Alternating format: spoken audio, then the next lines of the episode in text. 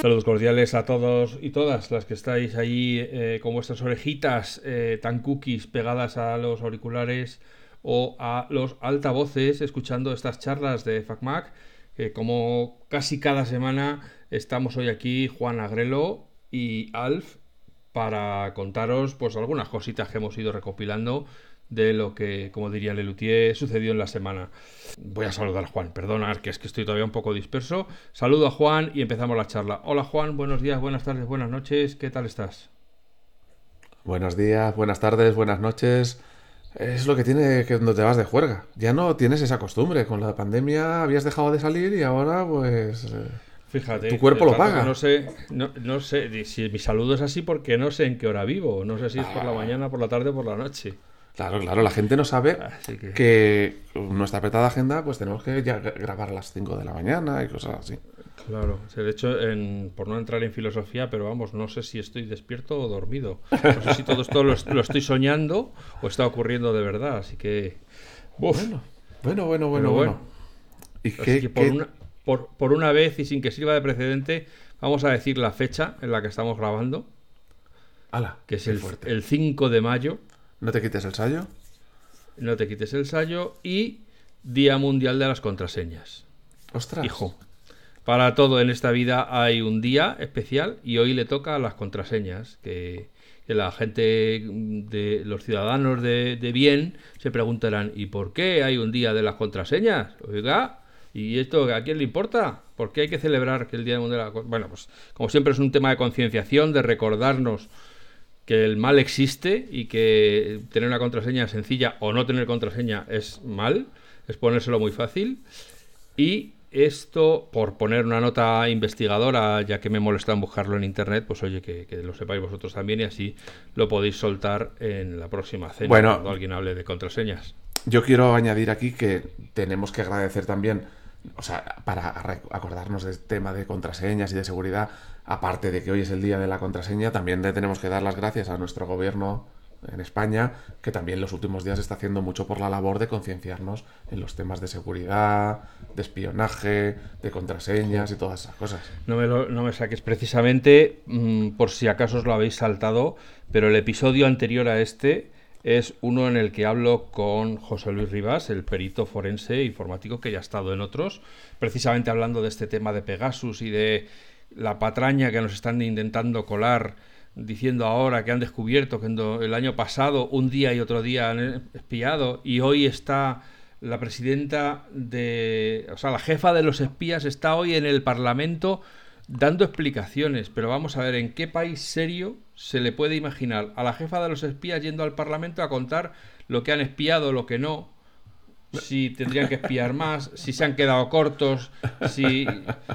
O sea, que para empezar, ¿quién puede creer a la jefa de los espías? Eso para empezar. O sea, ¿te va a decir de verdad todo lo que sabe o todo lo que tú quieres saber? Seguro Ya no hay espías como los de antes. ¿Qué Joder, pero esto...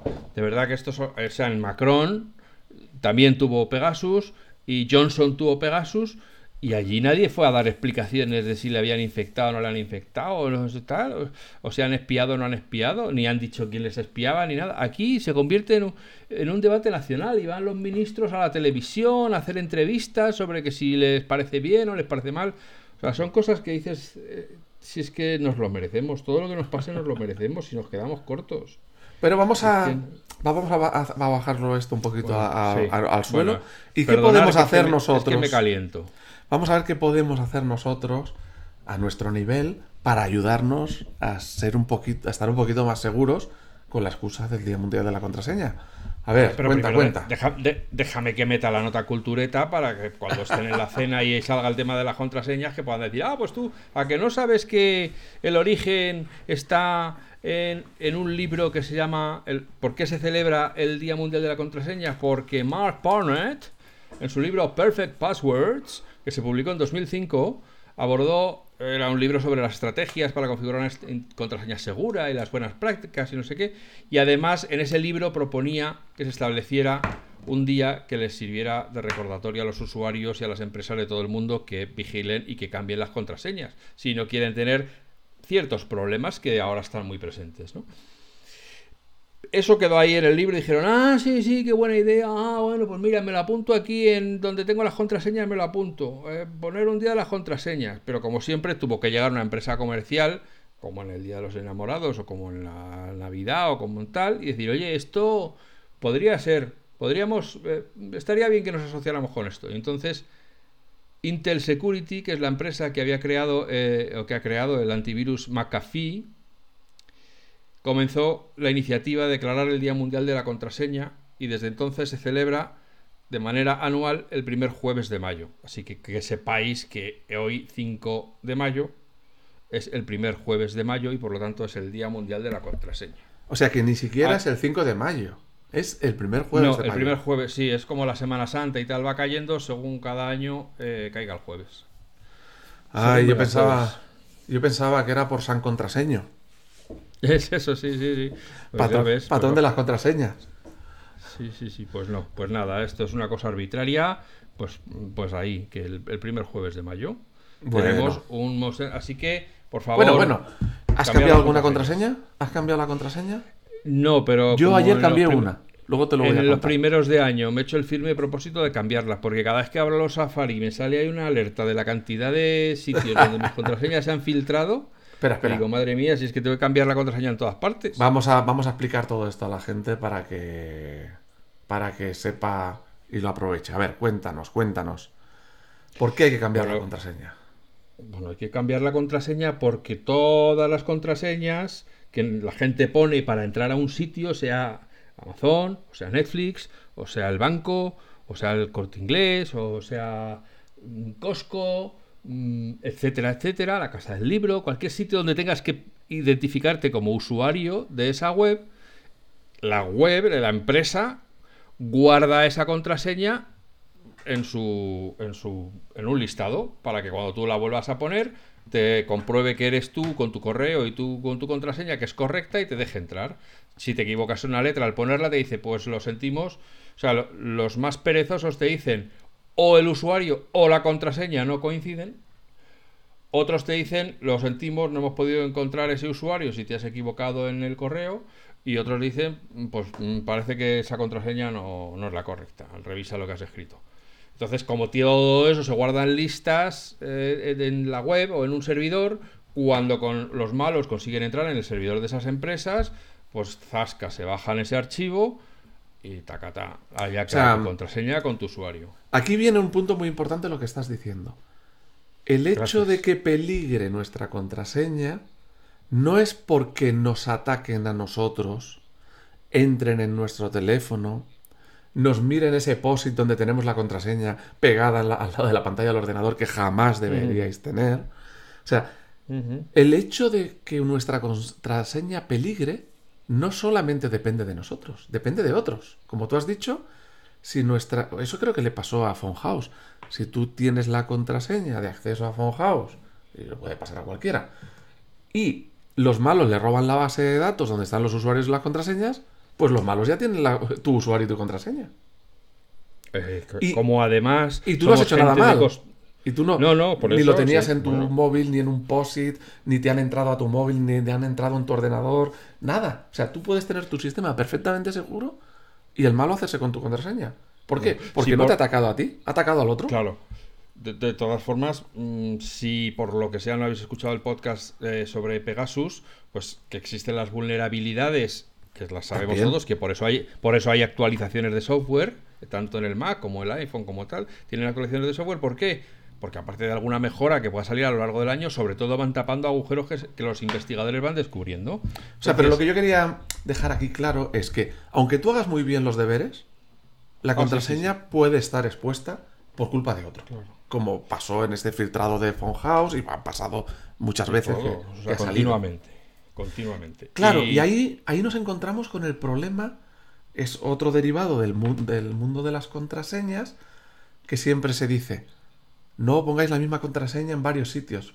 ¿Por Eso qué? iba a decir, que como somos animales de costumbre, ya nos cuesta memorizar una contraseña, pues entonces imagínate si tienes 100 sitios en los que te tienes que autenticar los bancos, la compra por internet, eh, las tiendas, los no sé qué, todo, el correo electrónico, ¿no? pues si tienes que crearte 100 contraseñas distintas, pues te da un parraque para luego recordar que... Claro, mira, ¿Dónde, yo, has, yo pu- allí- ¿dónde has puesto qué? el otro día, esta semana, he ido a renovar el DNI. Y ya, bueno, el DNI ya eh, es electrónico y tal y cual, pero este es el primer año ya que te dan la contraseña ellos eh, de por defecto y tal. Y digo, bueno, voy a cambiar la contraseña. Nada más salir de, de donde haces el DNI en la Policía Nacional. Tienes los, esa especie de kioscos para meterlo ahí y hacer gestiones o cambiar la contraseña. Digo, voy a cambiar la contraseña y voy a poner una que yo me conozca que... Porque si no, esta que tengo aquí en el papelito no me voy a acordar nunca más. Y entonces llegó el siguiente problema. No, la contraseña tiene que tener entre 12 y 16 caracteres. Y miércoles, la que yo quería poner no tiene 12. Y empezamos con estos líos de compartir contraseñas entre varios sitios. Sí, sí, sí. Eso, o sea, realmente se convierte en, o en una pesadilla para los que, sobre todo en los servicios que no utilizas habitualmente. Claro, claro. Eh, sí, eh, sobre todo y especialmente los que usamos Mac en lo- y los, a los productos de Apple que funcionan tan bien, pues una vez metes la contraseña y para cuando alguna vez te toca volver a meterla, pues ya no te acuerdas de cuál fue. Claro. Entonces, ahí tenemos el primer problema. No nos podemos acordar de todas las contraseñas. Y entonces, ¿qué hacemos? Tendemos a usar una contraseña o dos contraseñas. Pero el problema de usar una o dos contraseñas es lo que acabamos de decir antes. Si alguien hackea el servicio de mm, tal empresa, el corte inglés, y saca tu usuario y tu contraseña, luego pueden ir a otros sitios y probar, anda, y entran. Y ya no te han hecho nada a ti. Ese es el peligro de compartir las contraseñas. Y entonces dices, bueno, ¿y qué hago? ¿Cómo narices vivo en este mundo donde hay tantos servicios y tantas contraseñas que recordar cuando no puedo acordarme todas las contraseñas y distintas? Claro, entonces. ¿Qué hacemos? Bueno, eh, bueno, Apple, que es muy buena, muy buena, y se preocupa mucho por nosotros, nos quiere mucho, aunque no nos conozca, pues ha tenido a bien incluir dentro de su sistema operativo una aplicación que está dentro de aplicaciones, utilidades, que se llama Acceso a llaves, que es donde se guardan todas las contraseñas que nosotros ponemos en Safari. O en Bueno, el mail, y- etcétera, en las, en y las en aplicaciones, aplicaciones del, sí, en las aplicaciones del sistema operativo. Eh, Entonces, eh, la ventaja de este sistema es el, la- el Apple, Apple está guardando las contraseñas por nosotros de forma que cuando yo voy a entrar en la página de Iberia, él solo reconoce cuál es la página, me rellena automáticamente el nombre y me rellena automáticamente la contraseña. Y por lo tanto ya no me tengo que acordar. ¿Correcto? correcto, correcto. Y no solo eso, esto lo hace a través de iCloud. Por lo tanto, lo tengo en mi, en mi ordenador, lo tengo en mi iPad, lo tengo en mi iPhone, en todos los sitios. No tengo que andar guardando las contraseñas en cada sitio.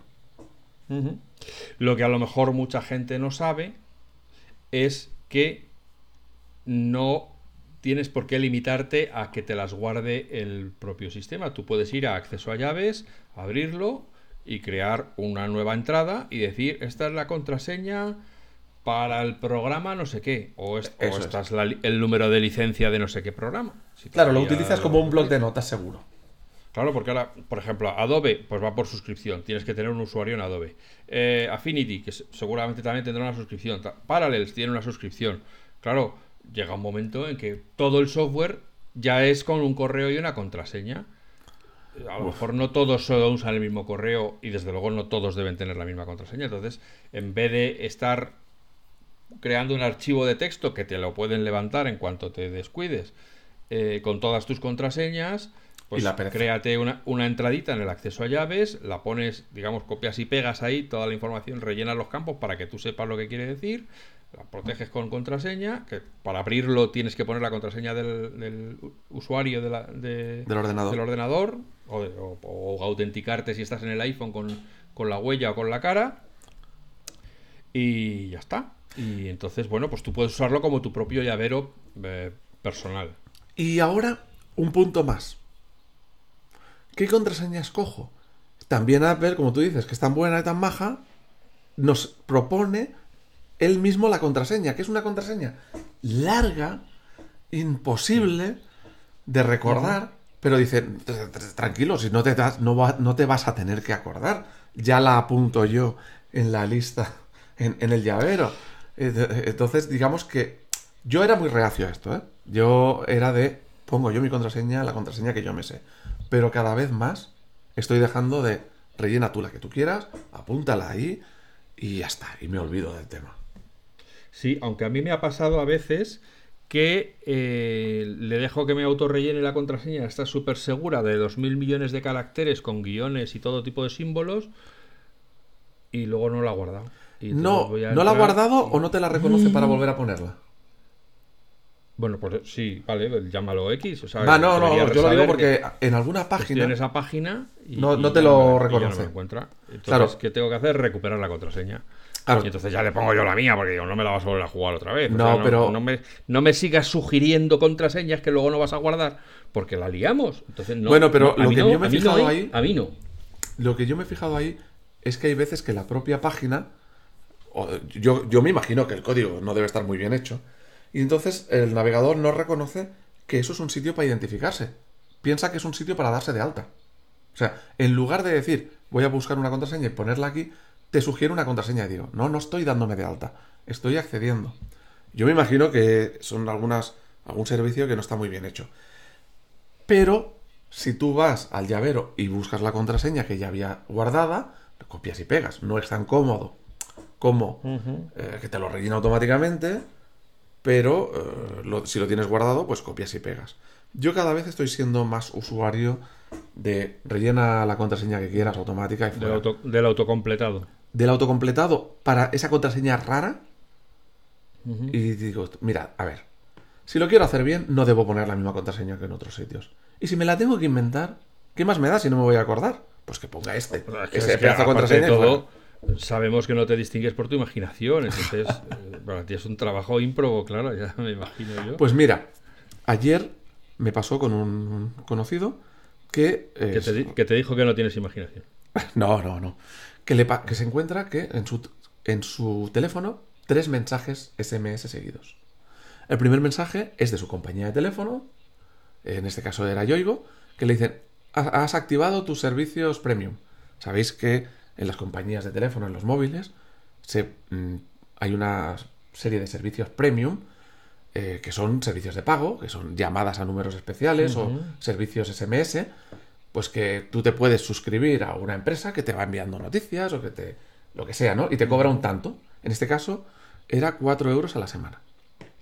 Bueno, pues, pues tenía un SMS de que has activado los servicios premium. Luego tenía un SMS de que ya de un servicio en concreto, donde se había dado de alta en un servicio en concreto, este que cuesta 4 euros.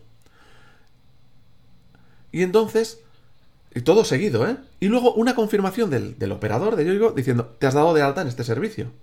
O sea, es que raro, ¿no? Porque se ha dado de alta. O sea, acti- primero, ha activado permitir esos servicios. ¿Cómo ha activado permitir esos servicios? Pues a lo mejor es alguien que ha conseguido su contraseña, se ha metido en la web del operador y ha dicho activo los servicios. Y a continuación le ha dado de alta en, la, en el servicio que sea. Bueno, pues como no sabemos lo que ha pasado, yo lo primero que le recomendé es vamos a, a la aplicación o a la web del operador y cambiar la contraseña. Cambiar la contraseña, y en este caso fue cambiar la contraseña, pongo la contraseña vieja y la contraseña nueva ya le dije autorrellena. Y ya le queda grabado en su llavero de cloud y ya está, quedó... Eso es la primera medida de seguridad, porque no sabes si alguien ha conseguido la contraseña que utilizaba eh, con, el, con, el, con la aplicación del operador y le ha activado los, los servicios de suscripción, ¿no? Pues lo primero, cambiar la contraseña. El segundo tuvo punto... Suerte de, tu- tuvo suerte de que tu amigo todavía lee los SMS, porque yo Claro. conozco mucha gente que, que no que le miras el teléfono y tiene 352 mensajes sin leer. De Claro, todas las entonces- llamadas sin mensaje, todos los... Menganito te ha llamado pero no te ha dejado mensaje. Claro, tal, en ese tal. caso se te cuela algo de esto y no te das cuenta. Y te empiezan a cobrar y cobrar y cobrar. Sí, sí, sí. En este, cuatro, en este eh, caso, 4 euros a la semana. Sí. Bueno, pues Dieci- 16 al mes, casi 200 euros al año. sí. Y bueno, si fuera ese, que a lo mejor le pueden ir metiendo más. Bueno, el caso es, se cambia la contraseña. Pero claro, otro punto donde hay que cambiar la contraseña. Y el sitio más importante yo creo que de lo más importante que tenemos que tener bien controlado es el correo electrónico. Porque en el correo electrónico, si te entra un malote y consigue tu contraseña y entra, sabe a qué compañía de teléfono usas, qué banco usas, qué tal usas. Y, lo tiene facilísimo para mm, tener mucha información tuya, para timarte, para incluso recuperar la contraseña. Eso de, oye, he olvidado la contraseña, recuperarla. Porque muchas mm. veces lo que hacen es mandarte un mail. Entonces, la contraseña del correo tiene que ser muy buena. Tiene que ser segura y hay que cambiarla de vez en cuando. Yo creo que es la parte más delicada de todas las contraseñas que puede tener alguien. En ese caso, pues también debería cambiar la contraseña del correo. ¿Por qué? Porque si alguien ha entrado en el correo, ha visto pues los avisos de la factura electrónica, por ejemplo, ah, este tío tiene esta compañía me meto en su oficina online. Justo, mira, utiliza la misma contraseña que para el correo. Entro en su oficina online en su aplicación, le doy de alta esto, tal, tal. Por eso es el, tema de, la contraseña es básico y sobre todo la del correo. Tiene que ser segura, vamos, y tener mucho cuidado.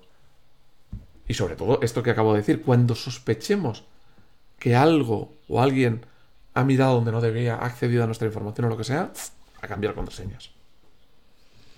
Y si, ya que estábamos con el tema, por favor, si eres alguien que tiene relaciones con gente importante, con empresarios, con eclesiásticos, con políticos, piensa que puede ser un objetivo. No seas pringao como nuestros gobernantes mm, políticos catalanes y españoles y pienses que, que, a ti quién te va a espiar ¿Cómo? Que cómo tú estás todo un año con tu móvil tranquilamente sin pasar ni una sola revisión de ITV y, luego viene el llorar y el rechinar de dientes, claro, es que no... A ver, normalmente eh, lo más fácil, lo más fácil es que nos intenten pillar por lo que llaman el phishing. Que el phishing al final es... No te, en el phishing no comprometen tu sistema, no atraviesan la seguridad de tu sistema, no, sino simplemente se hacen pasar porque soy de Amazon, soy de correos, soy de no sé qué, te ha llegado esto, haz clic aquí. Te plantan una pantalla que parece la que tú conoces de tu banco, de correos, de no sé qué, pon tu usuario y tu contraseña, y en realidad esa pantalla no era lo que parecía. Y tú le has dado tu usuario y tu contraseña. Has sido tú, o sea, digamos, el eslabón débil de esta cadena no ha sido tu teléfono, no ha sido tu ordenador, sino has sido tú que te han engañado y le has dado tú mismo el usuario y la contraseña al malvado. Si el malo tiene... Eh, si además compartes su usuario y la contraseña en muchos servicios, pues el malo tiene las puertas abiertas para ir haciendo de las tuyas.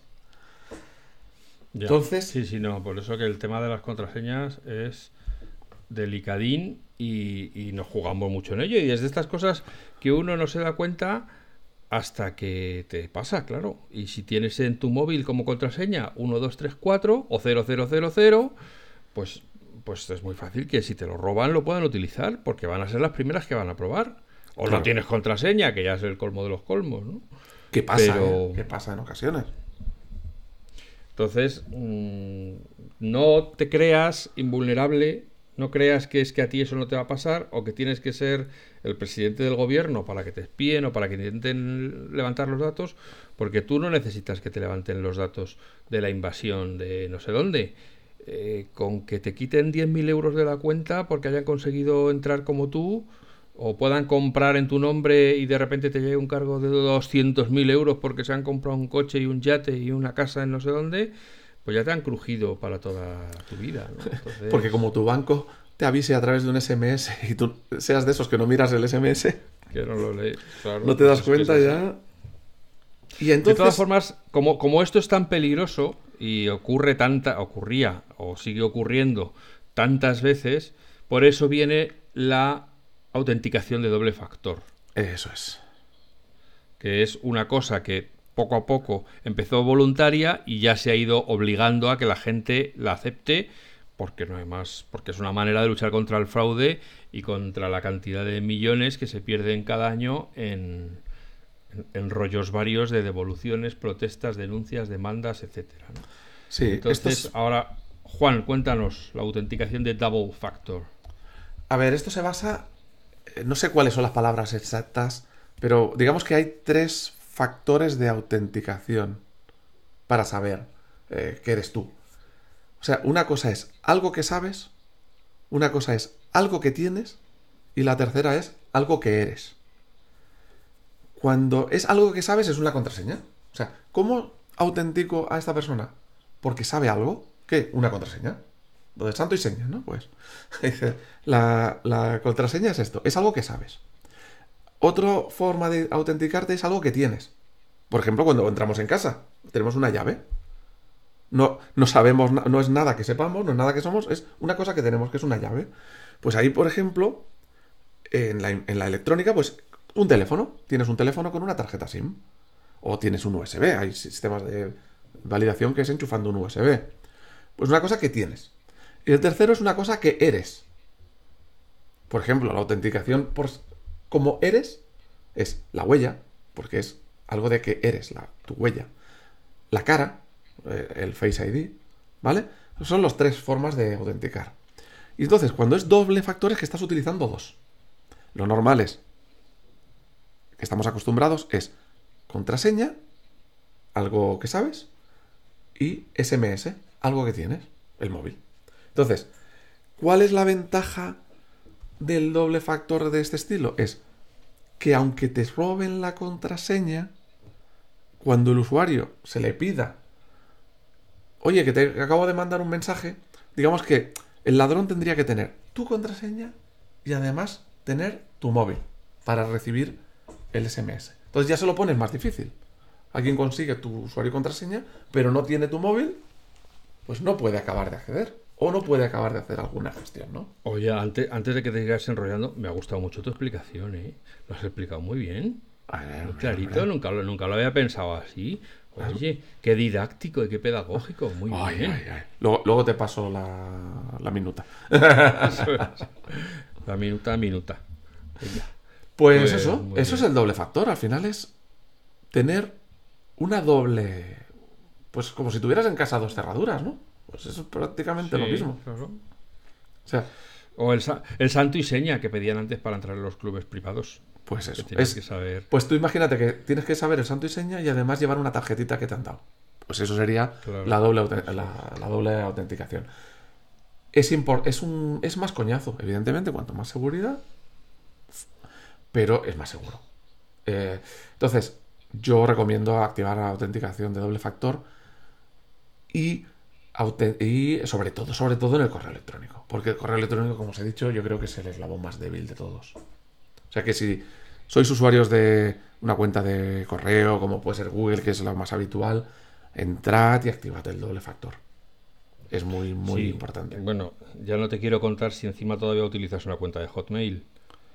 O sea, la cantidad de veces que se han filtrado las contraseñas de las cuentas de Hotmail eh, son como para tal. Entonces, bueno, pues no te fíes. Si usas Hotmail, no te fíes.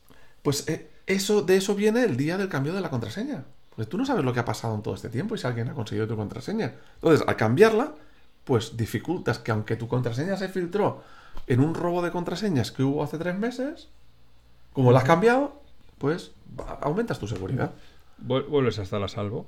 Eh, también te digo que no, a veces simplemente utilizan tu, tus datos para dar por saco a los demás, con perdón por la expresión. Es decir, si consiguen hacerse con tu email y tu contraseña, pueden utilizar tu correo para dedicarse a enviar spam a un montón de gente, de manera que parezca auténtico hasta que les, les tiren abajo el correo por spam y a ti te han jorobado la vida porque te han dejado sin correo, ¿no? Entonces, bueno, Que, en esta vida electrónica que llevamos hay muchas razones por las cuales darse cuenta demasiado tarde es perjudicial. Correcto. Entonces, hay que protegerse. No hace, no hace falta eh, mm, perder calidad de vida informática, me refiero. Son cosas sencillas. Oye, ¿tengo que poner contraseñas más difíciles y distintas? Pues utilizo el gestor de contraseñas que nos pone Apple o otro de terceros, porque hay otros fabricantes que también lo ponen. ¿Que puedo mejorar con el doble factor? Pues oye, activo el doble factor y tengo un poquito más de seguridad. Y tampoco no pasa nada. Además hay una cosa maravillosa, maravillosa en el iPhone y en el Mac y en el iPad, que es que cuando recibe ese código de verificación de SMS, él solo te lo rellena automáticamente. Es maravilloso. No tienes que andar Mm. copiándolo a mano. Es, y, y si pones reenviar el, el SMS al, al ordenador o al iPad, también funciona en el iPad. Eso es lo más maravilloso del mundo. No tener que andar copiando esos códigos a mano. Sí, sí, la verdad que eso se ha agradecido. Ha sido una gran eh, ganancia de, de- de calidad de vida, ¿no? Que- No, y eso hace que sea- mejores la seguridad. ¿Por qué? Porque te atreves a usar sistemas más seguros que, so- que a principio podrían parecer eh, más eh, pesados para utilizarlos, pero como el sistema te lo pone tan fácil, pues dices, pues sí, me animo a usarlo. Sí, sí, sí, sí, sí. Sí, estoy de acuerdo. Estaba mirando aquí porque, aunque hemos hablado del acceso a llaves, pero eh, hay, lógicamente, esto es un problema tan gordo y hay gente que tiene tanta tantas contraseñas que manejar eh, que, mm, prefieren utilizar una aplicación independiente para manejar todas sus contraseñas, ¿no? Entonces, bueno, quería mencionar, aunque solo sea de pasada, eh, por ejemplo, eh, quiero mencionar Bitwarden, que es el gestor de contraseñas de open source, es decir, de código abierto, eh, que, bueno, pues si quieres tener otra cosa que no sea el, acceso a llaves, pues ahí tienes algo que te puede funcionar. Y luego hay otras muy conocidas como OnePassword, que es súper conocida, que está en todas las, para todas las plataformas de Apple. Otra que se llama LastPass. Eh, ¿Qué otra más te puedo contar por si quieres googlearlas?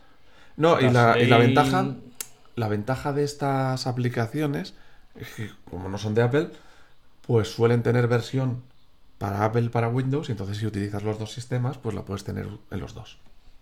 Claro, eh, sí. Y, y además, bueno, pues eh, lo que pasa es que, claro, la mayor, la mayor parte de las aplicaciones, eh, ya como hemos hablado, tienen un esquema de eh, suscripción. Que uno dirá, pues Claro. es que, oye, el tema de las contraseñas, pues con que me las guarde y me las rellene, ya está todo inventado, ¿no? Porque voy a tener que estar pagando todos los meses o todos los años por un gestor de contraseñas. Bueno, pues por la seguridad, por, por tal y por cual, ¿no?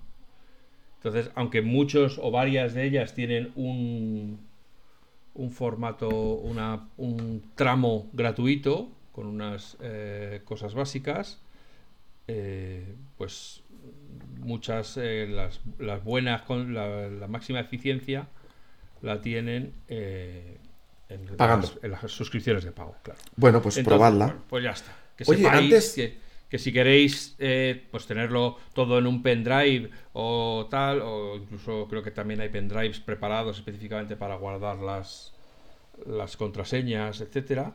eh, que, que si queréis una aplicación que no sea el acceso a llaves, porque es un, a lo mejor es un interfaz muy austero para los eh, interfaces gráficos a los que estamos acostumbrados, pues que sepáis que hay otras aplicaciones que podéis investigar a ver cuál es la que más os compensa. Suelen estar en torno a los tre- entre 3 y 5 euros al mes por la suscripción. Yo te digo la verdad, yo estoy encantado ya con, con la nativa de Apple. Eh, Sí, yo siempre he usado el, el acceso a llaves. ¿no? pues funciona muy bien. Es verdad, como hemos dicho, que en alguna página en concreto no te lo rellena, pero bueno, entras, entras ahí, lo copias a mano y fuera. Eh, y antes de acabar con el tema de las contraseñas, has dicho antes, oye, que eh, Apple ya te avisa de que tu contraseña se ha filtrado en unos cuantos sitios. ¿Quieres comentar cómo pueden ver nuestros oyentes si su contraseña se ha filtrado y la tienen los malotes por ahí? Si tenéis las contraseñas guardadas en el llavero de Apple, ¿eh? No, eh, si lo tenéis en otro, pues no sé cómo funcionará. Os vais, por ejemplo, en el iPhone a ajustes, contraseñas, y cuando estáis dentro de contraseñas, aparece la lista abajo de todas las cuentas que tenéis con su contraseña. Pero antes hay una cosa que se llama recomendación de seguridad. Entonces, si vais a recomendación de seguridad, te dirá prioridad alta, prioridad media, prioridad baja. Pues esta contraseña ha sido aparecido en una filtración de datos. Pues ya sabes que alguien por ahí tiene tu contraseña. Lo que tienes que hacer es cambiarla. esta contraseña es débil, esta contraseña, o sea, te avisa de las contraseñas que estás utilizando y si ha aparecido en una filtración de datos, cámbiala. Entonces, como día de cambiar la contraseña, también os recuerdo, os, os recomiendo día de, vamos a revisar cómo tengo las contraseñas. Entonces, iros ahí a ajustes, contraseñas y ved, y, eh, fijaos en lo que os dice recomendaciones de seguridad. ¿Vale? Pues yo creo que esto ya está. Sí, luego y en Safari, eh, si tú abres las preferencias de Safari, uno de los ítems que tienes se llama contraseñas, que están protegidas por la contraseña de tu usuario que tendrás que introducir. Y en cada contraseña de cada página web que se haya filtrado, verás a la derecha un triangulito con una admiración hacia abajo que quiere decir que es chungo. Y entonces te va indicando, esta contraseña ha sido comprometida, es decir, que ha aparecido, que ya es- que se ha filtrado. Y que además, y esta contraseña está reutilizada, es decir, la has utilizado en varios sitios. Y te va diciendo qué cosas tienes que, A ver, que tienes que hacer. una aclaración. ¿Cómo sabe Apple que esa contraseña se ha filtrado? Es, a ver, eh, hay filtraciones, como la que os había dicho antes de House y tal, que han robado un montón de datos, los ponen a la venta en la dark web, en la, la web oscura o tal, venden los listados o los hacen públicos. Y entonces, pues Apple debe tener a alguien de su equipo buscando esas contraseñas en todos los sitios chungos y acumulándolos y entonces los compara, o sea, los carga en una base de datos y lo compara con las que tú tienes, eh, te lo hace tu propio sistema y marca, esta, esta, esta, esta han aparecido en esas filtraciones. Es la forma que tienen ellos de saber eh, que, que tu contraseña la han robado en algún sitio. Porque como os he dicho, no, la, no tiene nada que ver con tu equipo, la han robado a otro sitio, en otra empresa, en otro lugar. Pero han aparecido en esos listados que están vendiendo por ahí. Entonces te avisa, oye, que esto aparece por ahí. Sí, sí, pues, y por supuesto habrá muchas otras filtraciones de las Que cuales no, no han trascendido. Y, Claro. y que si tú estuviste allí, pues, o a lo mejor páginas web que cerraron hace no sé cuántos años y que se quedaron ahí abandonadas, pues a lo mejor han conseguido entrar y les han succionado los datos sin que ellos hayan enterado, ¿no? Que- Por eso la importancia de cambiar la contraseña. de resetear tus contraseñas, claro, y decir, bueno, pues ya está, ya lo que haga, pase lo que pase o haya pasado lo que haya pasado, tengo una nueva contraseña que es, por lo menos durante un tiempo, sé que no va a estar en ningún sitio. Claro, claro. Y cuanto más complicada, Eh, más larga, con mayúsculas, sí. con símbolos, con tal, más difícil es que alguien se haga con ella. Sí, señor. Vale, pues esperamos que esto os haya eh, servido y os haya resultado de interés. Mm, y esperamos que nos escuchemos de nuevo muy pronto. Como siempre, sed felices, sed buenas personas y portaos bien. Hasta Y ahora. feliz, y feliz día de la contraseña. Hoy, hoy, venga, hasta ahora.